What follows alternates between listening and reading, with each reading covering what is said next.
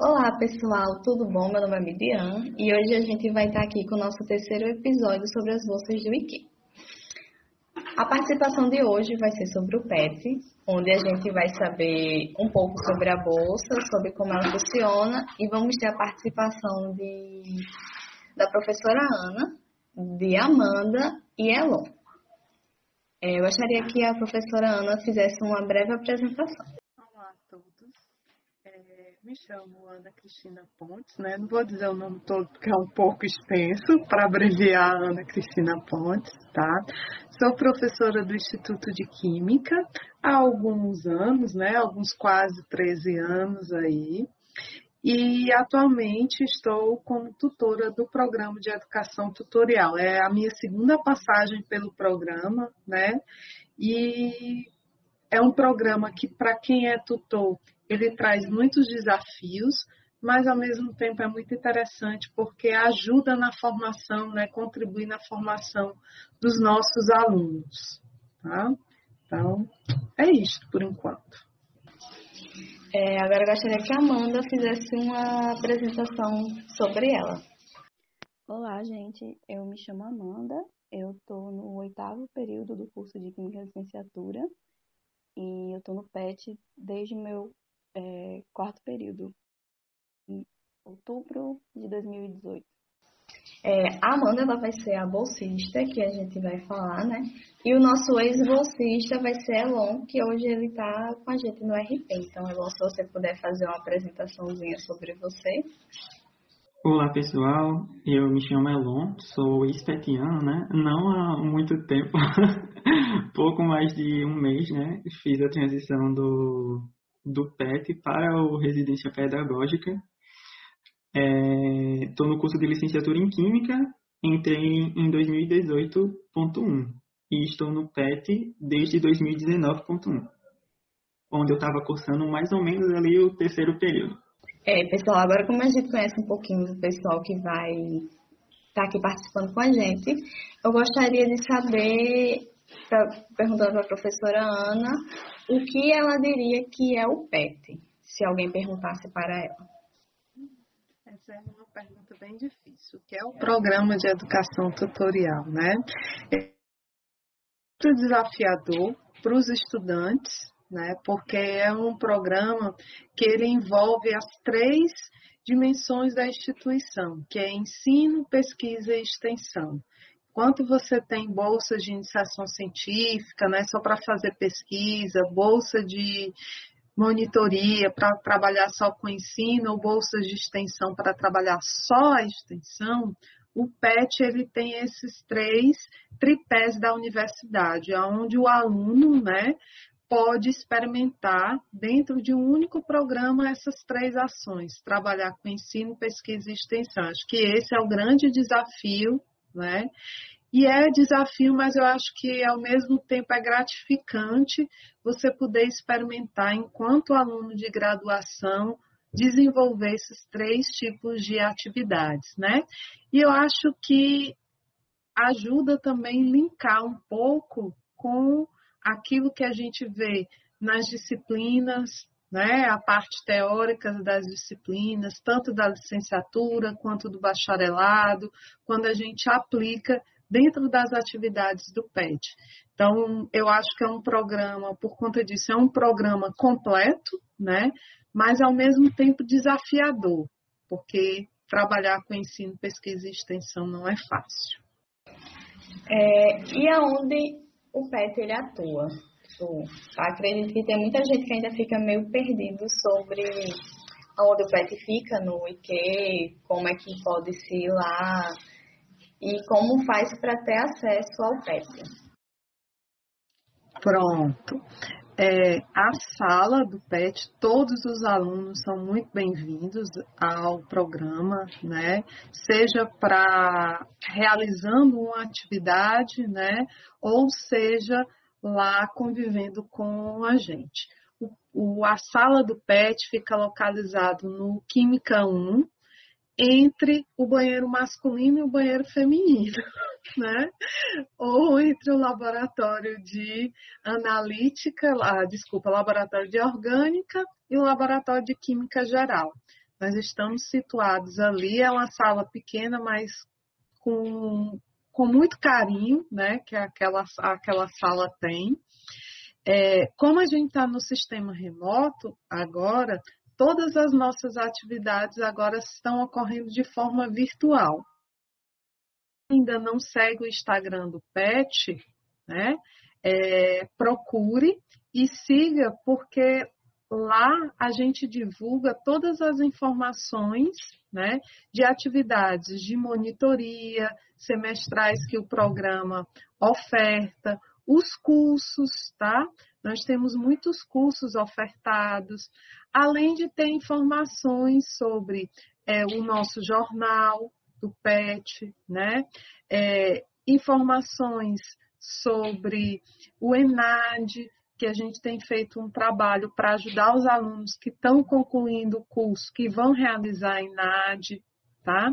Então, todas essas informações vocês podem ter acesso através do Instagram do PET, que é petquímica.frn. Lá vocês vão encontrar link para todas as nossas atividades que agora estão ocorrendo de forma remota. Quando voltarmos para o sistema presencial, é só nos visitar na nossa sala, né? E todas as atividades elas são amplamente divulgadas pela coordenação do curso, pelos nossos alunos, é, pelas mídias sociais, tá bom? Bom, a pergunta que eu vou fazer aqui é, serve para os três responderem, tá? Seria é, qual a importância do PET, desse programa, para os graduandos? Eu acho que, principalmente, é, você tem uma formação muito ampla.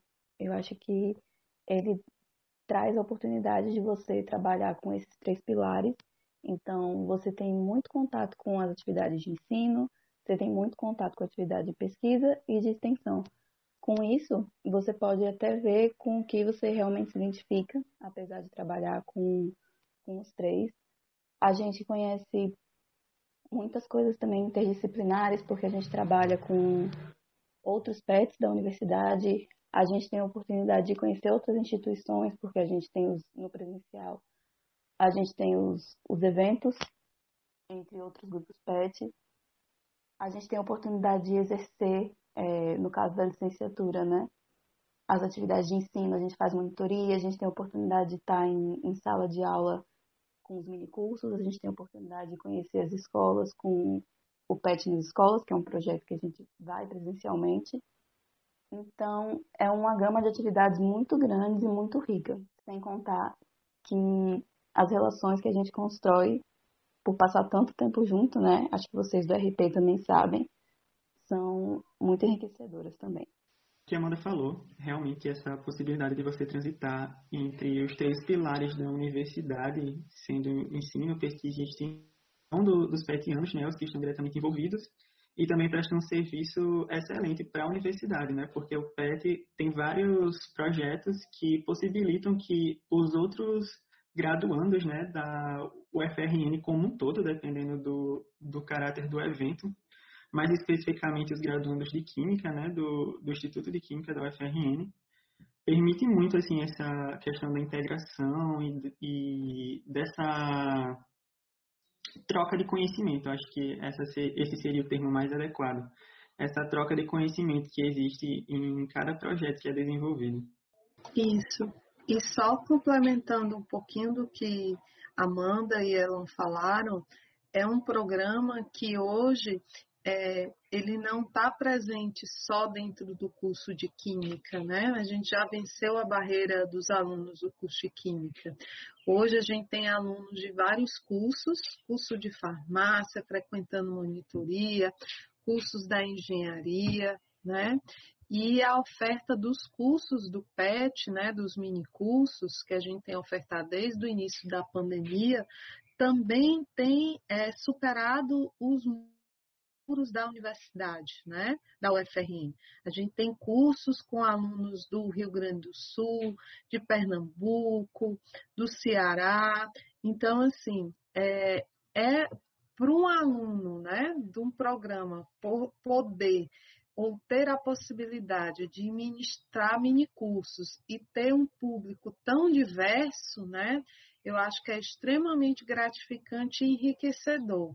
Essa troca de informações, essa troca de ideias que o PET, que o programa permite, né? Além da parte conceitual de química, né? Pensando é, mais amplamente na formação do profissional de química, né, do ser humano, ela é muito importante, né? Porque a gente trabalha com a diversidade de pessoas, né, dentro e fora da UFRN. Então, isso ajuda muito é, a esse profissional aprender a trabalhar com a diversidade que ele vai ter quando for para o mercado de trabalho. Eu acho que esse também é um do, dos grandes é, aspectos positivos que o programa propicia para os seus alunos. Só complementando um pouquinho o que a professora falou também, isso que ela acabou de falar, que realmente é uma experiência pessoal também muito gratificante no sentido de você conviver com essas pessoas diferentes, e no caso de monitorias, por exemplo, você passar o semestre todo tendo pessoas que vão lá durante uma disciplina vencendo dificuldades, sempre tirando dúvidas, e essa pessoa ser aprovada e dizer muito obrigado, você fez parte disso, é algo que assim não tem preço, sabe? Isso entre muitas experiências que, que trazem uma satisfação muito grande pra gente. Isso de monitoria é bem legal, porque eu lembro que no meu primeiro semestre, como eu entrei na segunda chamada, não fiz parte de um dos projetos que o PET tem, que é o nivelamento. E na primeira prova que eu fiz, eu fiquei muito decepcionada, bem triste. E por causa das monitorias, eu consegui passar na matéria. E nas tutorias também, que eu já conheci a Amanda na tutoria, que ela me ajudou bastante no primeiro semestre. E é isso, né? Tipo, às vezes a gente entra na, no curso e nem sabe as oportunidades que o próprio instituto dá para que a gente consiga ter um, um desempenho melhor nas disciplinas. É, queria saber um pouco mais sobre esses projetos que o PET desenvolve, tipo os mini cursos, a, a semana de nivelamento.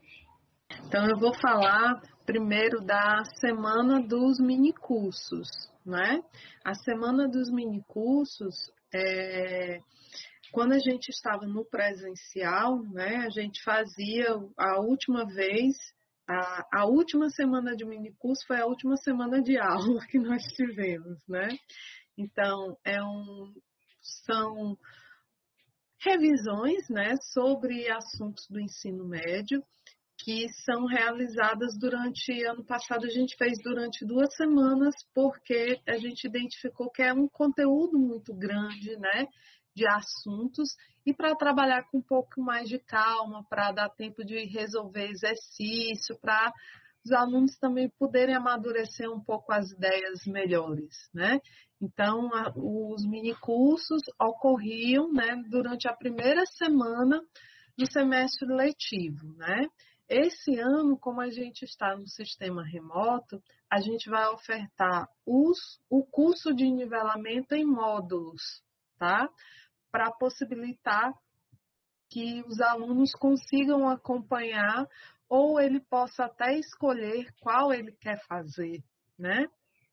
Então, a gente, quando começar a primeira semana de aula, a gente já vai começar com as inscrições para o primeiro curso de nivelamento, primeiro módulo do nivelamento, né? A gente vai ter três módulos, tá? Cada semana um, e a gente vai abordar desde os aspectos é, mais básicos de química, dos conceitos principais, né? Até um pouquinho da matemática básica, com o intuito de ajudar os alunos, né, os recém-ingressos, não só do curso de Química, tá? É aberto para toda a comunidade acadêmica, mas lógico, nosso público principal são os nossos alunos de Química, Química Licenciatura, Bacharelado e Química do Petróleo, tá? Para que eles possam, né, fazer essa revisão dos conteúdos para que possam se sair bem nas disciplinas que estarão cursando nesse primeiro semestre, tá? E aí agora eu deixo para Amanda e Elon falar um pouquinho que a gente tem o PET tem muitos outros projetos, né? Temos a monitoria, temos o jornal, temos o Instagram do PET, o, as mídias do PET, né? E aí eu deixo para eles falarem um pouquinho mais sobre essas outras atividades. Para quem tem sufoco nas matérias, está com dúvida e tal, a gente tem as monitorias, né, que estão funcionando de um jeito diferente nesse período remoto. Lá no nosso Instagram tem as informações, mas a gente basicamente divulga os horários e a gente fica disponível no, nesse horário no link do Meet. E aí a gente tira dúvida dessa forma, né? Que é como a gente pode. Tá. A gente também tem o nosso Instagram, que é onde a gente faz várias séries de publicações. Agora nas férias a gente está com publicações de, do de férias com pet, então é um conteúdo diferente, a gente está mostrando o que os petianos estão fazendo e dando indicações. E a gente também está com uma série de mulheres na ciência, divulgando os trabalhos e a história de forma resumida de várias mulheres que não são tão conhecidas pelo seu papel na ciência. É, no Instagram a gente faz também quizzes de interação nos stories, que a gente chama de pet quísmica. A gente faz o Verdade ou Mito, onde a gente fala sobre verdades e mitos famosos assim, na química. E aí a gente explica isso no Pet Explica. Então, nosso Instagram tá com muito conteúdo. Além disso, lá é onde a gente divulga os horários de minicurso, é o principal meio de tirar dúvidas sobre as nossas atividades, a gente publica o jornal. Então lá tem bastante coisa. Elon, você quer falar do, do Facebook, que você fez parte? Posso falar, mano. Bom, pessoal, com relação ao Facebook, né? O PET tem essas duas grandes redes sociais, né, digamos assim, a, a, frente do Instagram e a frente do Facebook. E o conteúdo de ambos é bem distinto. Pelo Instagram, como vocês podem ver, né, como a Amanda e a professora Ana Cristina bem explicaram, você tem várias informações referentes às atividades que o PET vem desenvolvendo, né? Seja mini cursos, é, palestras que estão sendo divulgadas, dentre outras formas de interação que eles também fazem por lá, né? O Facebook já tem um caráter mais de curiosidade e aprendizado, digamos assim. No Facebook vai, vai ser possível encontrar várias publicações referentes a temas específicos que são pré-determinados em reuniões com os próprios petianos que fazem parte daquela comissão de mídia. Muito importante assim a, esse tipo de ação na, na rede social, porque é bom tanto para o petiano, porque está aprendendo cada vez mais, sobre aquele determinado tópico, aquele determinado tema, e também é muito bom, assim, enquanto aluno de Química em si, né? Me abstendo um pouco, por enquanto, da, da minha participação no PET, mas, assim, com o olhar de aluno de graduação em Química, é um conteúdo excelente, assim, porque traz várias curiosidades, traz vários conceitos, várias revisões também, como já teve alguns quadros, né? E são sempre temas muito pertinentes ao dia a dia do químico, do profissional de química, né, como também do professor. Várias coisas assim, como por exemplo a temática de desastres ambientais que a química está envolvida, né? Acho que para o professor é de extrema importância conhecer um pouco sobre isso, porque isso pode ser uma ferramenta didática muito útil durante as aulas. Então, ao meu ver, assim, o Facebook, tanto para os petianos quanto para os alunos de graduação, é um conteúdo excelente e que proporciona, assim, né, um, um despertar maior do interesse pela área mesmo. Às vezes, né, no decorrer do, do sufoco da graduação, no dia a dia, a gente até sente um certo desânimo mas vendo assim como a, química se aplica no dia a dia em temáticas bem pertinentes, né, atualmente a gente acaba até tendo esse incentivo, digamos assim, né, despertando esse ânimo de continuar a estudar, entender como funciona todos esses processos que envolvem é, a vida humana em si, né, porque a química está presente em absolutamente tudo. E além dessas atividades que a Amanda e a Ana falou, a gente tem também o Jornal do PET, né? que ele é uma atividade trimestral. Então, a cada três meses temos uma publicação do jornal. Nessa publicação do jornal, é, é sempre vem com notícias atuais, trazendo dicas de leitura, sempre abordando um tema bem atual no mundo da química, algo que esteja acontecendo no mundo, dentro da UFRN ou dentro do curso de química, sempre tem um entrevistado, tá? Então, esse jornal vocês podem ter acesso através do, do Instagram do PET, né? Ou a gente pede, encaminha para a coordenação do curso e ela manda através do sistema SIG, né, para o e-mail de todos os alunos.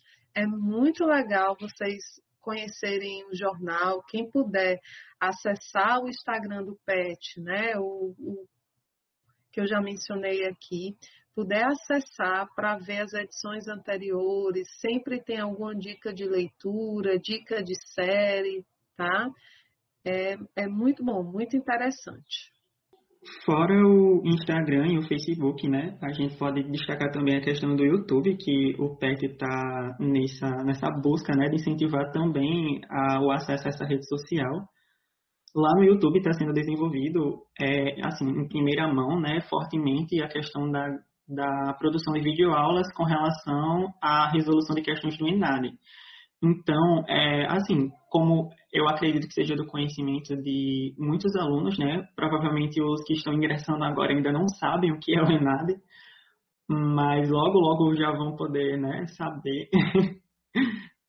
é muito importante essa prova, né, que a gente, algumas turmas fazem no final do, da graduação, né, e isso faz com que seja gerada uma determinada nota, e essa nota vai dizer mais ou menos né, como está o andamento da aprendizagem no, no curso de, de Química, né? seja licenciatura, seja do bacharel, seja do, de Química do Petróleo.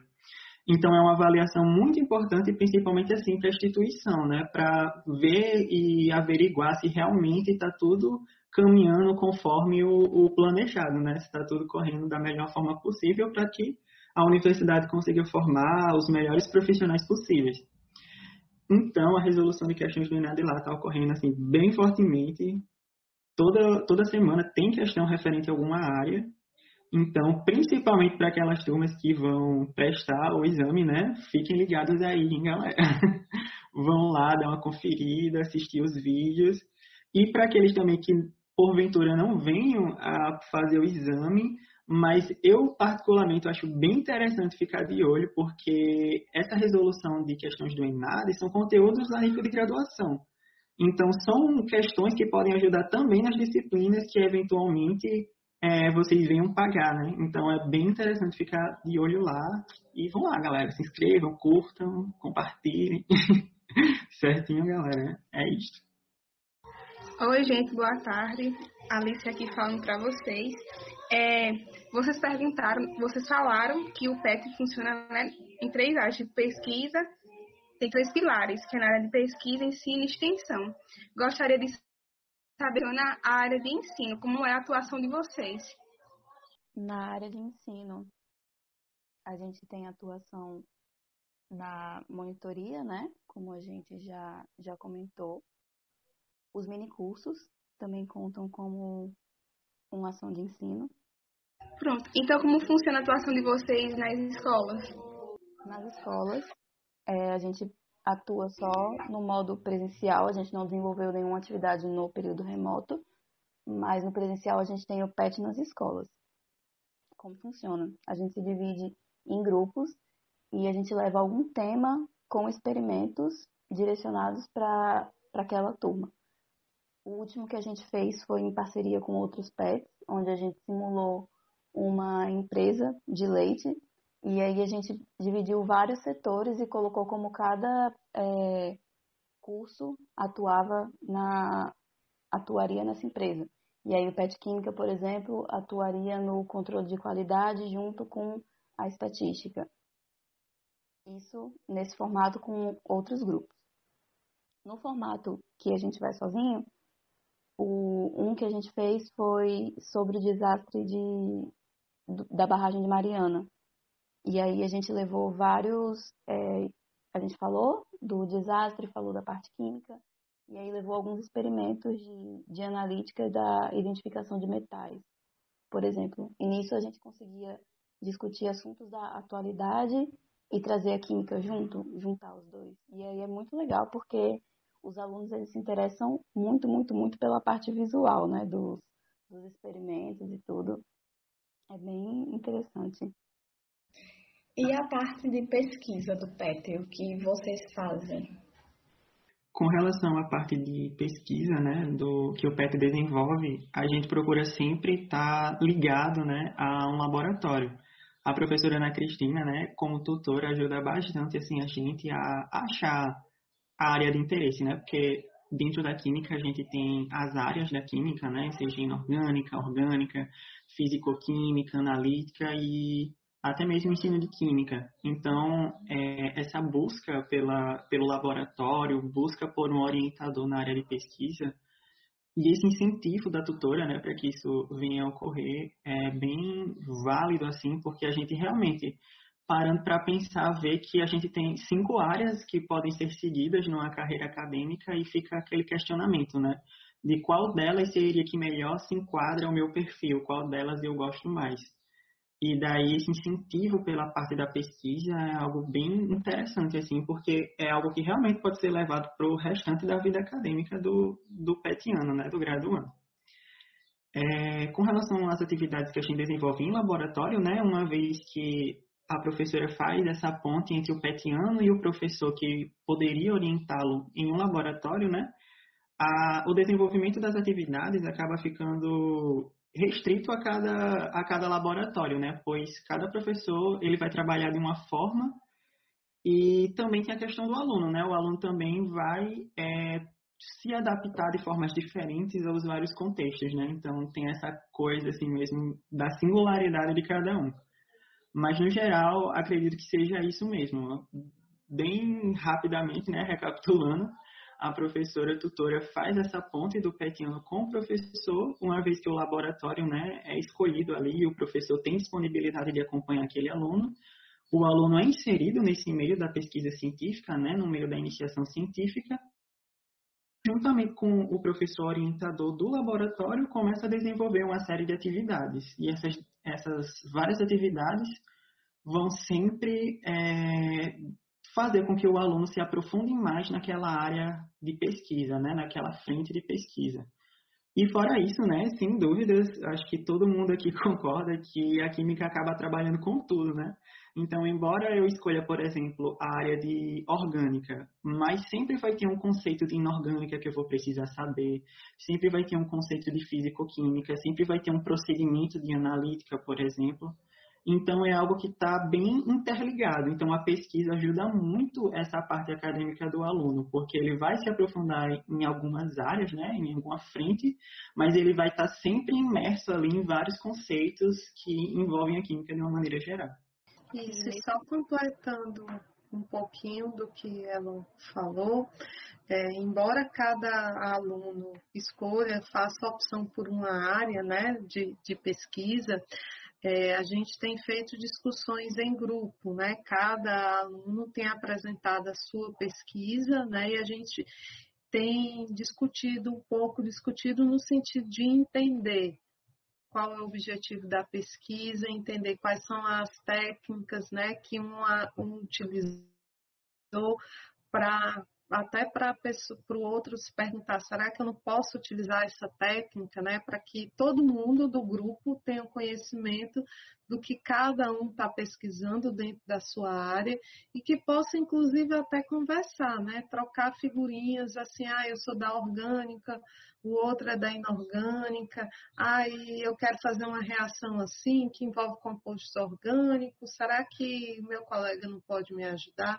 Sempre tentando é, fazer essa ponte também entre os próprios petianos, né, para que o grupo ele cresça como um todo, não individualmente, né, mas todos do grupo tenham é, aproveitem a experiência que aquele aluno está tendo dentro daquela área da pesquisa, tá? Isso é uma preocupação que a gente tem muito é, dentro do grupo, tá? E nesse sentido que a professora falou, esse ciclo de apresentações que a gente faz sobre as nossas pesquisas ajudam também o pessoal que entra recente, que ainda não tem uma pesquisa, o pessoal que entra no começo do curso, a conhecer as áreas de pesquisa, como é, e até se incentivar e se interessar a entrar nessas pesquisas. E puxando o gancho da pesquisa, tem outra atividade que a gente faz que é para incentivar a pesquisa para os alunos que não são petianos, que é o Simpósio de Iniciação Científica, o SIC. A gente teve duas edições e nesse simpósio a gente traz é, os alunos da iniciação científica para apresentar seus trabalhos, os seus projetos, e aí o pessoal do curso, tanto quem faz pesquisa quanto não faz, consegue conhecer todas as áreas dos trabalhos que são desenvolvidos no Instituto. Então, a gente tem essa preocupação com a pesquisa tanto internamente, dentro do, do grupo, com os petianos, quanto em fazer os outros alunos do Instituto conhecerem a pesquisa também. É, agora eu acho que a gente conheceu um, uma boa parte né, do PET, não tudo, porque eu acredito que tem muita coisa ainda que se pudesse, daria para conversar. Mas eu queria um, um relato de Amanda sobre o que é essa experiência dela com o PET. É uma experiência, como eu comentei, muito singular. Ela é enriquecedora na minha formação como professora, ela é enriquecedora na minha formação como pessoa. Como professora, porque eu pude frequentar escolas, eu pude, é, pude não, eu tenho a oportunidade ainda, né, que eu ainda estou, de ministrar os minicursos, de preparar aulas, de desenvolver habilidades até que vão além disso, porque eu faço parte, parte do Instagram, então eu aprendo a mexer em coisas de design e tudo. Cada minicurso é uma nova descoberta.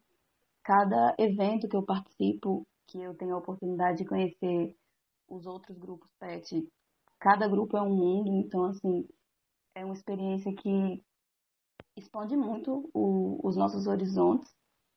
Eu tive a oportunidade de conhecer pessoas ótimas também, tem a oportunidade de ter contato com os professores, com quem já foi meu tutor, o professor Fabrício, tem a oportunidade de ter contato com uma professora, então a gente tem esse contato mais próximo que também é extremamente enriquecedor.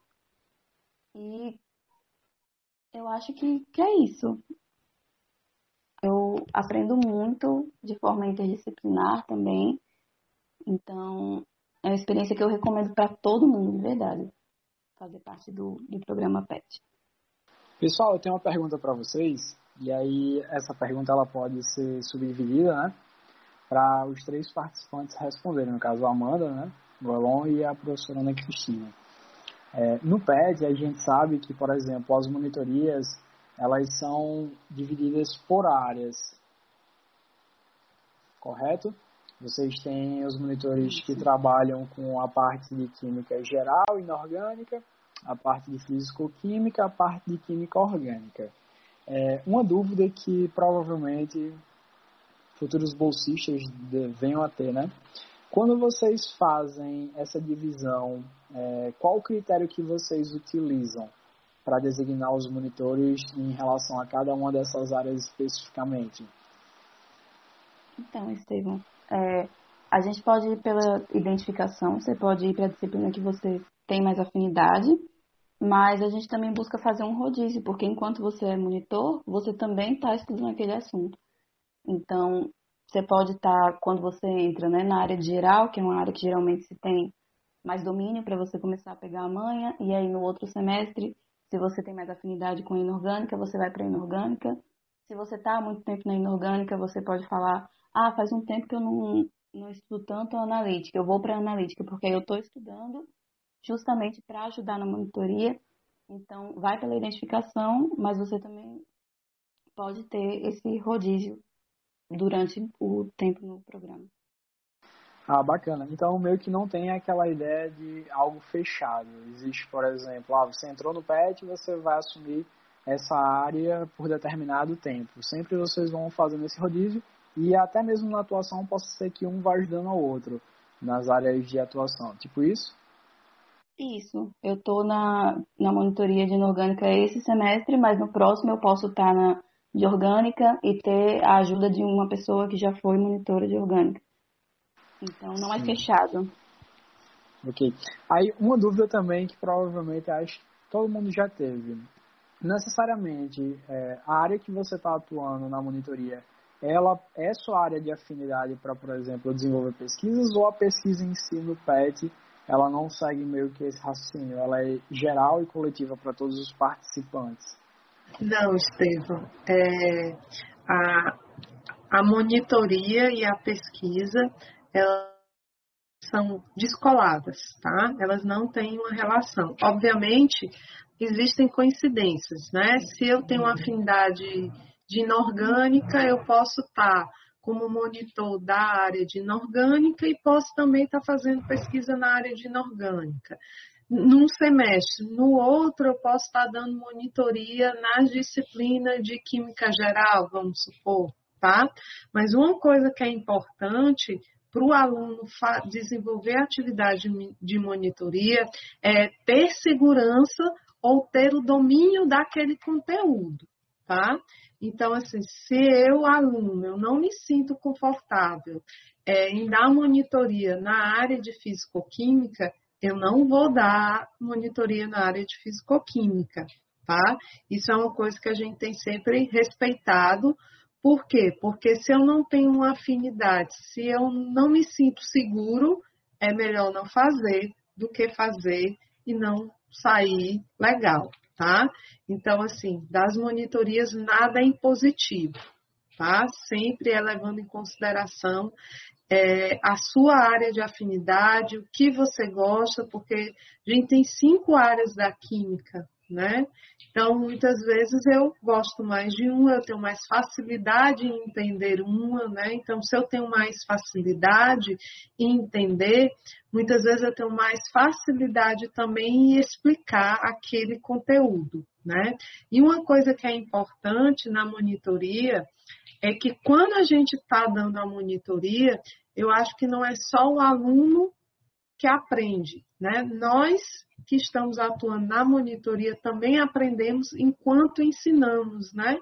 Então, esse é um aspecto muito importante da monitoria, porque às vezes a gente reflete sobre alguns aspectos que na durante a aula ou quando eu estava cursando aquela disciplina, eu não observei. E agora, com a maturidade, né, intelectual, com o avanço do curso, a gente começa a perceber determinadas coisas ou fazer ligações que antes a gente não fazia. Isso é muito importante na monitoria, também acontece, tá? Certo, professora. A minha pergunta nessa área é mais ou menos pelo seguinte: eu não sei meus outros colegas de podcast, né? É, mas normalmente quando a gente ingressa no curso, a gente tem aquele estigma gerado pelos outros alunos que o aluno do PET, do PET é aquele aluno completo. É aquele aluno que domina né, todas as áreas do conhecimento e ele está pronto para responder ali qualquer dúvida sua. Isso meio que cria até uma sensação de que, tipo, ah, será que realmente eu consigo entrar no PET? Será que realmente eu posso ter um local ali? Então, independente, por exemplo, é, do rendimento em certas áreas do aluno, é possível entrar no PET e você meio que amadurecer dentro do programa tanto de forma individual, no sentido de conseguir realmente aprender mais sobre aquelas disciplinas e utilizar a, o programa como um apoio, né, para que você consiga levar o seu nível, como também serve para destacar os seus melhores pontos nesse sentido para que você ajude outros alunos dentro do próprio programa. Então, meio que isso pode ser algo que já devia ter sido quebrado, que você não precisa ser o aluno perfeito para entrar no PET. Concorda ou discorda, professora? É mais ou menos raciocínio? Perfeitamente, Estevão. Você foi assim mil, né? É, é uma coisa, é um tabu, né? Que os alunos têm, acham que ai, só entra no PET o gênio, eu tenho que ser super, super, super, super, ultra master pro, né? Mas não, né? A gente vai construindo isso no decorrer do curso né? Como você falou, a gente vai agregando conhecimento, né? Então, a prova para a seleção do PET, ela é uma prova de conhecimento básico de química geral, né? Assim, e é o básico, né? A gente não não não está cobrando a quem disso. Por quê?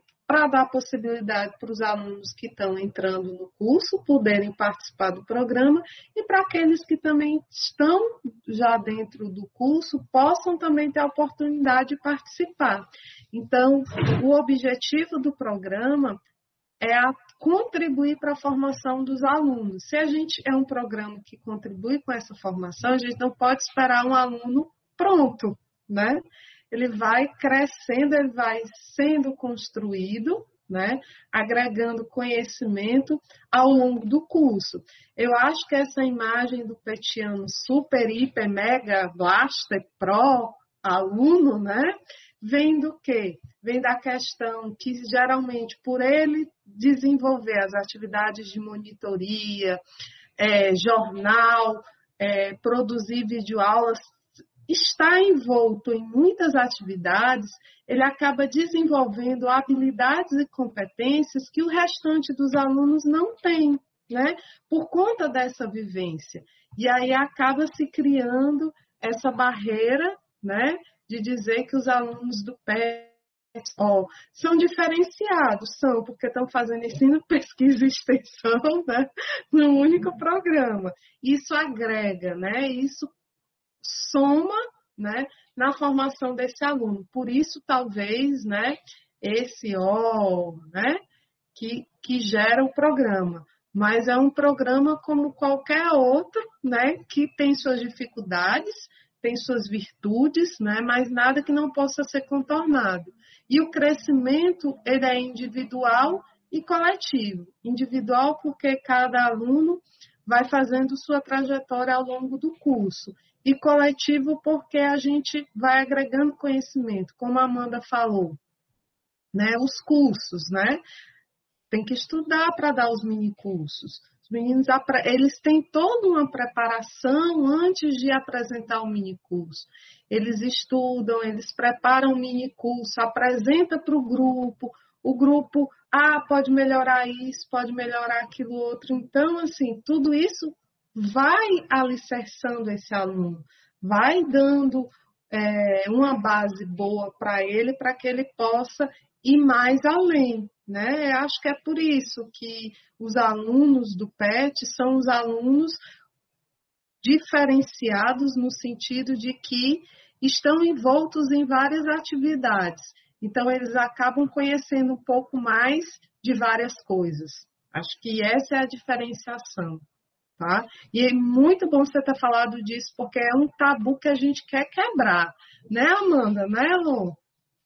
Com certeza, essa fala de Estevam foi super, super, super importante, porque é uma coisa que a gente discute nos processos seletivos e que a gente, quando entra, é o que a gente pensa, porque a gente vai, nossa, eu vou fazer a prova do PET, vai ser muito difícil, só o povo super, super, super inteligente que está lá dentro. Mas uma coisa que a gente não vê também, quando o pessoal vê a gente dando monitoria, a gente está dando monitoria da área que a gente realmente tem mais afinidade. Quando a gente está dando um mini curso de nivelamento, a gente vai para o que a gente tem mais afinidade, para o que a gente estudou. Mesma coisa para os outros mini cursos. Então, o que vocês veem, o que o pessoal que é de fora do PET vê, é realmente a gente falando no que a gente é bom. Mas eu tenho afinidade pela, pela inorgânica para dar monitoria, eu tenho afinidade para dar monitoria em certa área, mas eu tenho dificuldade e vou na monitoria de outra área. Então, não é porque eu estou no PET e sei de uma coisa que eu sei de tudo. E isso vale para todos os petianos. Como a professora falou, a gente tem acesso a muita coisa porque a gente faz os três pilares, mas a gente não sabe de tudo. E isso vale para todos os, os petianos. E isso é um estigma que a gente quer muito quebrar, porque não é. A gente não, não sabe de tudo, não é o melhor programa, não é o melhor aluno. Somos diferenciados, assim como os alunos dos outros programas são diferenciados, porque cada programa vai focar numa coisa. Então, naquilo que você foca, você acaba tendo realmente é, um plus, né? Acho que vocês do RP até concordam com isso. Que se a gente está focado naquilo, a gente vai ter habilidades a mais. Então, é a mesma coisa para o PET. Só complementando, né, a fala da professora Amanda, eu acho que também a pergunta assim foi super pertinente, porque é algo que realmente a gente discutia muito e batia muito na tecla nas reuniões do PET, né, principalmente quando essa pauta surgia depois de um certo tempo, quando a gente ia fazer a preparação para o processo seletivo, né? Que a gente sempre fica um pouco apreensivo, assim, com a quantidade de inscritos. Geralmente no PET, atualmente, a gente não tem uma quantidade extremamente grande de inscritos no processo seletivo. E a gente, isso gera, assim, uma preocupação, né? Porque, tipo, poxa, o programa tem tudo isso, né, que a gente vem discutindo, mas algo bloqueia essas pessoas de quererem tentar prestar o processo seletivo para, se caso tudo dê certo, né? E vai dar, viu, gente? Se alguém estiver pensando aí em fazer o processo seletivo, não se preocupe que vai dar tudo certo, né? Passando tudo ok, começar a fazer as atividades, né? Desenvolver as atividades. Eu gosto muito de pensar assim, que tirando assim mesmo com a experiência pessoal, sabe? É, entrei no meu terceiro período da graduação no, no PET, e a forma com que eu entrei, sem dúvidas, de forma alguma, não é a mesma com a que eu saí, sabe? Eu acho que a gente evolui muito durante a participação no programa, porque a gente vai adquirindo maturidade para certas coisas, a gente vai desenvolvendo competências e habilidades, assim como a professora bem falou. Isso, sem dúvidas, assim, você é, é completamente bombardeado, digamos assim, de experiências, de novas ferramentas, de novas formas de trabalhar, de interações, de troca de conhecimentos. Acho que isso é uma grande vantagem, não só do PET, ao meu ver, como também das outras bolsas que são ofertadas pelo Instituto de Química, né? Você a todo momento está ali é, no foco daquele processo, né? Daquele objetivo geral do programa.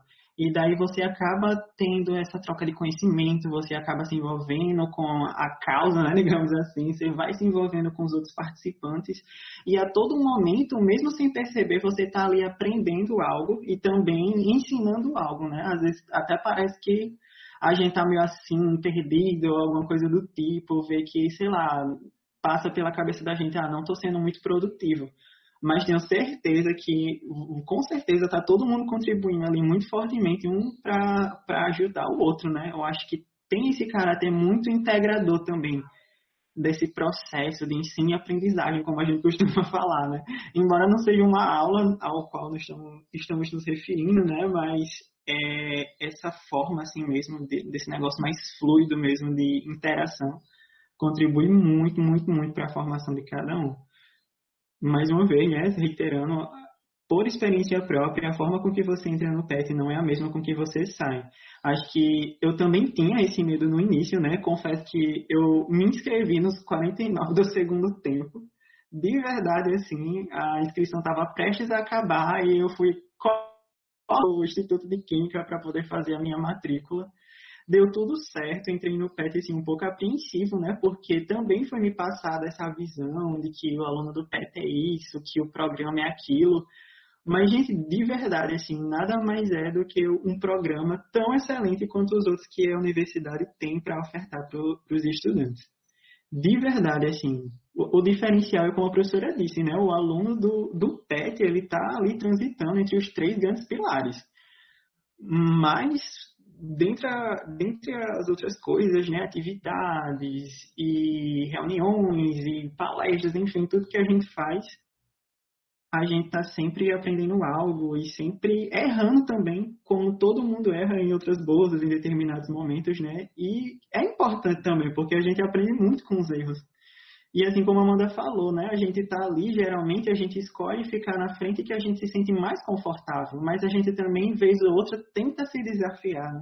tenta se reinventar e a gente acaba agregando muito com isso, embora pareça ser bem complicado, árduo, mas mesmo não sendo fácil, né, porque transitar entre esses três pilares dá trabalho, temos que ser bem honestos, né, dá trabalho, mas super vale a pena e eu super recomendo. Sou muito, muito grato de verdade pela oportunidade que eu tive de ter participado do PET.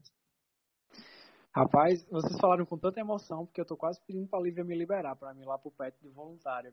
Não venha com essa não, viu? Você é o nosso porta-voz, nem venha com essa. Olha o ciúme, olha o ciúme. É, Pessoal, eu, eu, deixa eu só dizer mais uma coisa, Estevão. Eu acho que talvez essa lenda, né, do, dos alunos do PET venha também porque a gente tem, eu acho que é o programa mais antigo do Instituto de Química, se eu não me engano, tem 33 anos o PET, né, atualmente. Foi o primeiro programa do Instituto de Química, antigo, é, ainda quando era departamento de Química, né? E assim, foram passaram pelo programa vários alunos que hoje são professores em universidades, né? Universidades UFRN ou fora da UFRN, né? Talvez isso também tenha trazido essa, essa carga né, pesada para o grupo, né, de dizer que são alunos diferenciados. São ex-alunos né, do programa, mas isso não significa que a gente não possa ter é, professores como hoje a gente tem, né?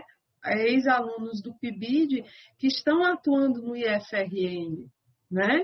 Então, é, é, só a questão do tempo, da história do programa. O PET, por ter sido um programa, o primeiro programa né, do Instituto de Química, tem mais tempo, então tem mais alunos né, que passaram por eles e que estão como professores nas universidades.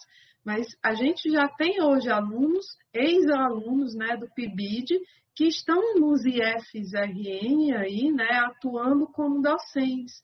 Então, mostra que outros programas também terão, né, é, é, esses ex-alunos atuando aí. Então, não, não é esse o motivo, né? É, é, exatamente porque o programa tem essa diversidade de ensino, pesquisa e extensão que acho que causa esse temor na população, que eu espero que agora não tenham mais. E uma outra coisa que eu queria dizer, que eu acho que muita gente não sabe, é que quem elabora a prova não sou eu, tchan, tchan, tchan, tchan, né? A prova é elaborada por todos os petianos né? Então, Gente, olha aí. Não. Pois então, estou dizendo em primeira mão, né? Que a prova é elaborada em conjunto, né? Tem, temos a questão do sigilo, mas todas as questões são discutidas por todos no grupo, né? Então, não é o tutor quem elabora a prova sozinho, são todos os petianos. Então, isso mostra que quem faz a prova são grande parte é vocês, porque são 13 petianos e um tutor, né? tá? Então, desmistificando mais uma coisa sobre a seleção do PET. E fora isso, né, professora, a gente ainda elabora uma chave de resposta para cada questão. E essa chave de resposta, ela também é discutida em, uma reunião em grupo.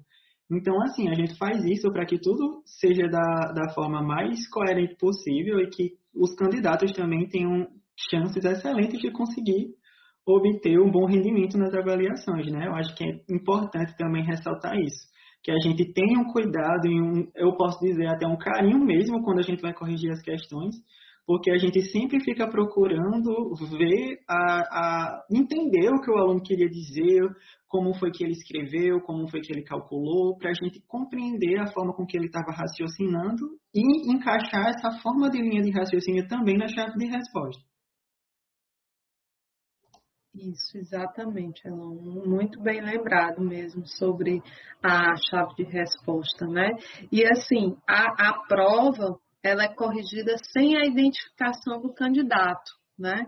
Então, a gente só vai saber quem são os aprovados no final, depois que a gente já está tudo fechado com as notas, para que exatamente o processo ele seja completamente impessoal, tá? Isso é um aspecto que, quando a Elon falou da correção, eu me lembrei que é importante também ser destacado. Eu, quando a gente corrige as provas, a gente não sabe quem são os candidatos. Inclusive, como a gente está fazendo agora pelo sistema multiprova, né? Então, é, eu, a prova fica lá, eu copio a resolução das questões, boto no arquivo e sai distribuindo para todo mundo corrigir, sem identificar quem são os candidatos. Tá? Isso a gente só sabe no final. É a grande surpresa para quem fez a prova, né, para os alunos que se inscreveram no processo seletivo e para nós que estamos corrigindo também. Então, é muita ansiedade. Agora eu tenho outra pergunta que gira em torno do seguinte. Então a gente acaba de desmistificar a ideia que o aluno do PET ele é o top, não porque ele já nasceu superdotado, mas porque as atividades do PET meio que geram essa qualidade, né? Na carga de conceitos meio da formação dele. Nas atividades que ele desempenha, isso vai gerando experiências que vão agregando cada vez mais na academia, né? Dentro do processo acadêmico. Mas a pergunta é, o aluno do PET, ele precisa morar na universidade? Basicamente é isso. Como funciona a carga horária de vocês de atividades? Quantas horas semanais os alunos eles precisam trabalhar e como isso é distribuído ao longo da semana, professora? É, você fez uma boa desmistificação, realmente é isso mesmo, Estevão. É, o aluno do programa ele é construído ao longo do programa, né? Isso é importante realmente ser dito. Com relação às atividades, eu vou deixar eles falarem, porque eles vão falar com mais propriedade, né, do que eu. São as, as 20 horas semanais, né, que, que a gente tem no programa. E aí a gente distribui isso em, com as várias atividades que a gente tem. Posso comparar um pouco o, o presencial com o remoto, né? No presencial, é, a gente acaba morando mais, porque a gente tem aquela sala, né? Tem o sofá, tem os computadores, a convivência. A gente acaba morando na UF porque a gente quer. Então, a gente passa mais tempo no, no presencial. E aí, se a gente está envolvido, por exemplo, com uma atividade que é de rodízio, o jornal, a gente acaba tomando um pouco mais tempo porque estou naquela edição do jornal. E aí a gente tem as atividades de monitoria, que tem um horário definido, que já faz parte dessa contagem. Tem a pesquisa, que no presencial você vai para o laboratório ou você vai estudar artigo. Tem esse horário definido também. E aí você se divide entre as atividades que, que você tem. Suas postagens no Instagram, suas postagens no, no Facebook, é, o jornal, o planejamento do PET nas escolas, vai testar experimento para levar para o PET nas escolas. E é isso. Tem as reuniões também, né? É, a gente tem tanto a reunião ordinária, que a gente tem uma vez por semana a reunião com todo o grupo, quanto as reuniões de comissões, porque, para quem não sabe, o PET é dividido em comissões.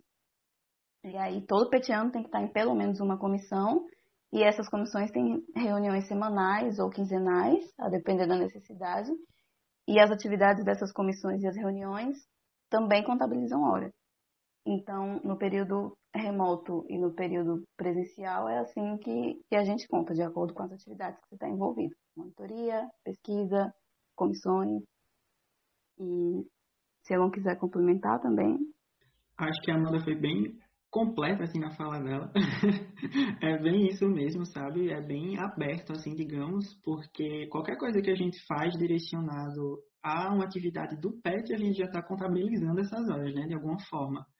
Então, de uma forma bem geral mesmo, a gente tem 80 horas mensais para poder cumprir. Então, podemos dizer que assim, normalmente a gente tem 20 horas por semana para poder cumprir. Só que aí a gente acaba conseguindo atender essa demanda, né? O primeiro momento pode ser algo bem chocante, tipo, nossa, 80 horas por mês, 20 horas por semana.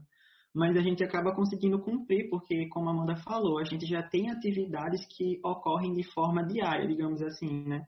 Então, a gente tem reunião geral, a gente tem reunião de comissão, a gente tem monitoria para poder ministrar, né, para poder ajudar o pessoal. Alguns também chegam a destinar um tempo de estudo para monitoria, né, para se sentir um pouco mais confortável em estar ali ajudando os, os alunos, né, seja de química ou seja de, de outro curso. A gente também tem a questão da preparação do jornal, né, assim como a Amanda falou leva bastante tempo assim o jornal, porque você tem que redigir o jornal, né?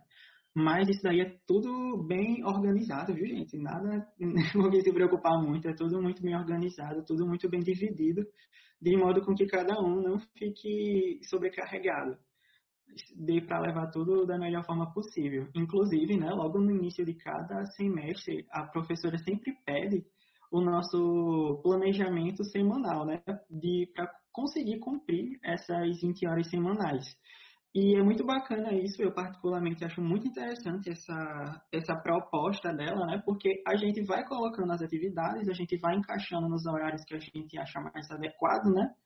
Claro, tem aqueles que é em grupo, que você não consegue definir o horário sozinho, mas, de uma forma geral, você tem mais ou menos uma noção de quando e que horas mais ou menos vai levar cada atividade, né? À medida que você vai se acostumando com a rotina do PET.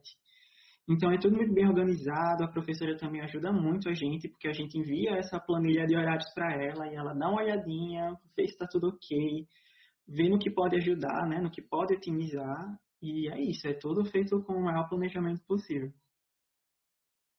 Ah, show de bola, bacana. Agora entendi como funciona a rotina de vocês dentro do PET.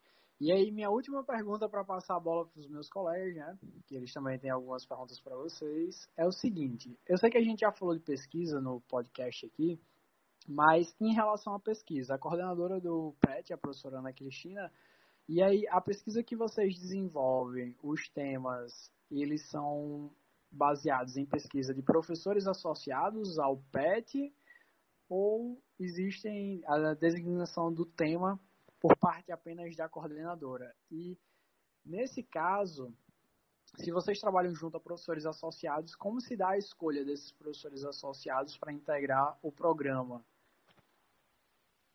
Então, é, Estevam, a professora ela não tem interferência no que a gente vai trabalhar no laboratório. No caso, ela faz essa ponte da gente conhecer as áreas, da gente conhecer os professores, às vezes ela pode até falar com o professor para ele é, aceitar a gente no, no, laboratório, né? Mas a partir daí é a relação de um, de um aluno de iniciação científica com o orientador. A gente desenvolve as atividades com nosso orientador de acordo com o que ele passa para a gente no laboratório. Não é assim definido pelo PET nem pelo tutor, entendeu? Sim, no caso, então, a, o PET, o programa em si, ele serve mais como uma ponte para que vocês sejam introduzidos dentro das iniciações científicas que acontecem na universidade. Exatamente sim? Isso. Exatamente, Estevam. Mas a gente tem também, por exemplo, é, quando a gente tem os eventos do PET, né, é, a gente também manda trabalhos que acabam sendo é, com relação à monitoria, ao desenvolvimento da monitoria, né? Então, assim, o grupo como um todo, a gente não tem uma pesquisa relacionada ao programa como um todo, né? Até porque em determinados momentos a gente tem mais alunos da licenciatura, outras vezes a gente tem mais alunos do bacharelado.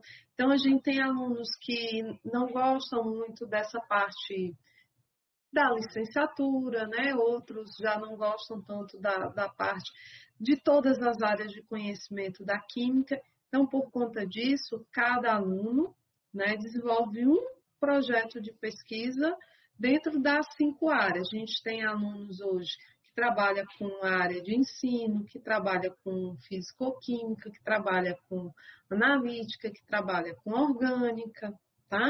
Então, a gente tem essas várias áreas, e aí é o aluno mesmo, ele que tendo, ah, eu paguei uma disciplina de orgânica, né? Elon adorou orgânica, né? Era apaixonado por orgânica, então vou conversar com a professora Lívia para perguntar se ela me aceita no laboratório. Às vezes o aluno tem vergonha, não quer falar diretamente com o professor, ou às vezes ele não sabe, ainda não tem, conversa comigo e a gente, eu vou tentando orientar esse aluno para ele tentar identificar uma área que ele tem afinidade, tá?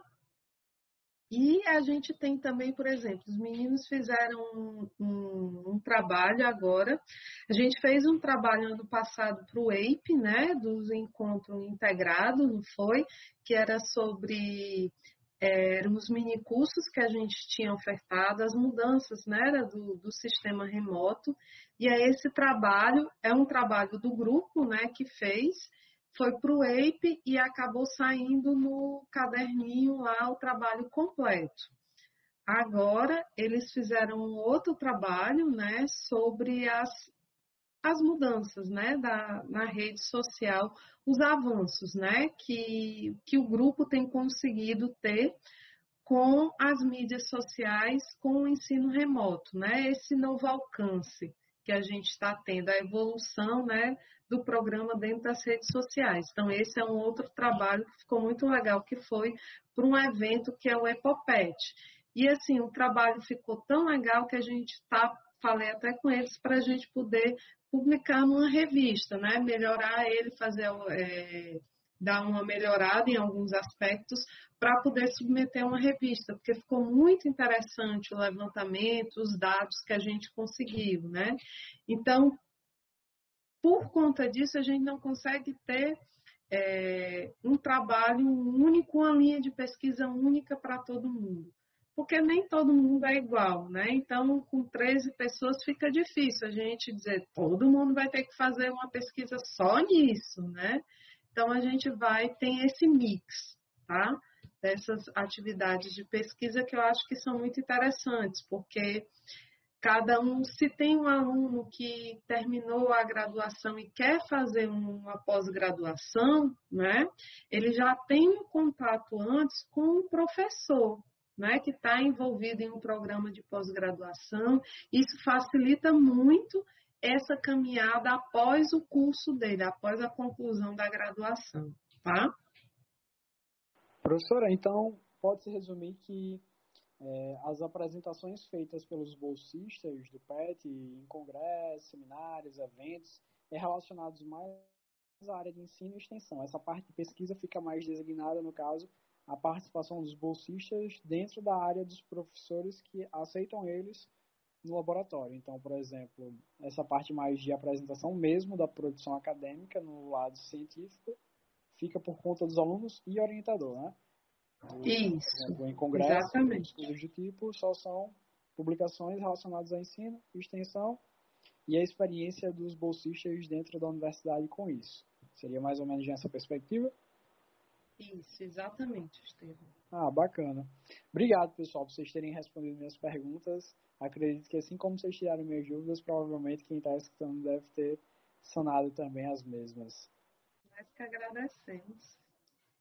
Gente, para finalizar, eu vi que ele já deu um pouco do relato dele, né, quando ele era bolsista do PEP. Eu queria saber se ele tem alguma coisa mais a acrescentar no relato de ex-bolsista. É complicado, menina, sendo bem honesta. é complicado, né? Porque complicado no sentido de que a gente passa por várias experiências, né? E acaba que dar um relato da experiência acaba sendo um negócio um pouco difícil por conta de tudo que a gente já passa, né? Em certa forma até engraçado, assim, porque à medida que a gente vai falando, vai passando aquele velho filme na cabeça, né? De tudo que a gente já participou, de tudo que a gente já construiu junto com os demais participantes, né? Eu acho que eu, eu realmente, olha, eu acho, acredito que se eu for falar mais alguma coisa, acho que eu vou acabar sendo um pouco redundante.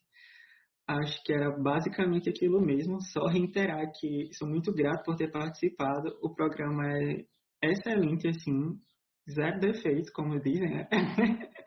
é muito bom assim mesmo você participar, você amadurece muito, aprende muita coisa, desenvolve muita coisa. E realmente, assim, a passagem pelo PET transforma mesmo você em um aluno melhor, sabe? Me arrisco até a dizer que uma pessoa melhor também, né? Porque o convívio dentro do, do programa também é algo que acho que vale a pena relatar, né? Que a gente está sempre fazendo é, dinâmicas de integração, a gente está sempre procurando desenvolver as coisas em conjunto. Então, toda essa parceria também contribui significativamente para a vida de cada participante. Acho que só finalizando mesmo a, a minha fala seria mais ou menos isso. É, com isso, agora a gente vai finalizar. É, gostaria muito de agradecer a participação de Ana e Amanda por ter tirado um tempo. E de Elon também, porque assim, gente, a gente é bolsista, mas não tem férias, só quero deixar isso registrado. E eu quero agradecer bastante, o RP agradece, a gente do Papo Reto agradece a participação de vocês e que futuramente a gente possa fazer outros podcasts e outras coisas. E obrigada. Gente, eu fico assim, muito agradecida, nós que agradecemos né, a oportunidade de estar aqui falando um pouquinho mais sobre o programa, né? É, quebrando né, alguns paradigmas né, que, que as pessoas possam ter sobre o programa ou algumas ideias erradas que possam ter sobre o programa, né? E assim, o programa ele está de braços abertos para acolher todo mundo, tá? É, é muito bom a gente se juntar assim para fazer as coisas, né? Achei muito interessante essa ideia de vocês de chamar todos os programas para conversar, para divulgar. Isso é muito importante para o crescimento como um todo, né, dos alunos dos cursos de química, né? A gente precisa quebrar um pouco essa ideia de diferenciar química licenciatura, bacharelado, química do petróleo. Afinal, todos nós somos alunos do curso de Química ou somos professores do curso de Química, né? Seja ele licenciatura, bacharelado ou Química do Petróleo. E eu acho que nenhum curso é mais ou é menos do que o outro. Todos os alunos de qualquer um dos três cursos, ou quatro cursos, né? Porque a gente também não pode esquecer do curso de Química, licenciatura à distância, né? Então, são todos alunos do Instituto de Química, são todos nossos alunos, e assim, é muito bom vê-los crescendo ao longo do curso. É, eu acho que a vantagem de ser tutora do PET é que a gente consegue acompanhar o crescimento né, de vocês enquanto alunos. Então, muitas vezes a gente, vocês entram no programa jovenzinhos, né? E saem deles assim profissionais formados, né? Homens ou mulheres, né? Assim, no sentido de mais amplo, não de gênero, mas no sentido de serem se transformaram ao longo do curso, tiveram aprendizado e que a gente, enquanto professor, a gente teve a oportunidade de participar desse crescimento de vocês. Isso, para mim, enquanto tutor, é muito importante. E aí, eu, eu me lembro muito, assim, é, de Elon, porque Elon não falava, né? Era pessoa muito tímida, muito calada, né? E agora já estava uma pessoa muito falante, muito brincante, né? E realmente assim, não só isso, não só nesses não só nesse aspecto, mas no aspecto também de conseguir colocar aquilo que achava, que isso é muito importante para vocês na formação de vocês, né, esse diálogo, saber dialogar, né, saber colocar o que pensa da forma que pensa, mas sempre de uma forma muito correta, refletindo sobre aquilo que está falando, né, e saber escutar o outro, né, o argumento do outro e poder dizer, é, realmente eu posso mudar isso ou aquilo outro também está certo. Então, eu acho que isso faz parte do programa, né, da evolução do programa e desse convívio da gente em grupo, né? Porque todos nós estamos dentro de um grupo. E isso acho que só fortalece a formação da gente enquanto indivíduo, né? E enquanto profissional também, porque a gente não pode esquecer que a gente, quando for para o mercado de trabalho, vocês vão encontrar várias situações, né? E que se vocês já tiverem tido essa experiência de trabalhar em grupo, né? Trabalhar com a diversidade, trabalhar com pessoas diferentes, a gente já acaba tendo uma desenvoltura melhor diante dessas situações. Então, assim, eu acho extremamente importante todos os programas, não só o PET, mas o Residência Pedagógica, como o PIBID, porque propiciam isso para os alunos, essa formação mais ampla, tá certo? Então, assim, parabéns também a vocês pela iniciativa, pelo trabalho que vocês estão fazendo, que não é pouco, né? É muita coisa. Não são só os petianos que não tra que trabalham muito, né? Mas vocês também do, do Resistência Pedagógica também a gente acompanha pelas páginas o trabalho que vocês estão estão fazendo, né? E que vem desenvolvendo ao longo desse ensino remoto. Então, mais uma vez obrigada e parabéns pelo trabalho de vocês. Só agradecer rapidinho também é, muito obrigada pela oportunidade de participar, de vir aqui falar, como a professora falou, de quebrar alguns mitos. Também admiro demais o trabalho de vocês, a conversa foi ótima, acompanho tudo. E já deixo aqui, em nome do PET, o convite aí, espero que a gente tenha a oportunidade de poder fazer algum trabalho juntos, porque muito legal o trabalho de vocês. Muito obrigada. Já aproveito o gancho também, né? para deixar aqui meu agradecimento a todos vocês, né? Aos ouvintes, né? Que estão acompanhando o podcast do RP. Deixar o meu agradecimento à equipe de preparação do, do podcast também, né? Que, gente, olha, como vocês podem ver, eles entregam tudo, né? São zero defeitos. Vão, pesquisam, buscam as pessoas, organizam tudo, né? Enfim, um, um, trabalho enorme que eles têm para poder produzir esse material e esse material de qualidade, né?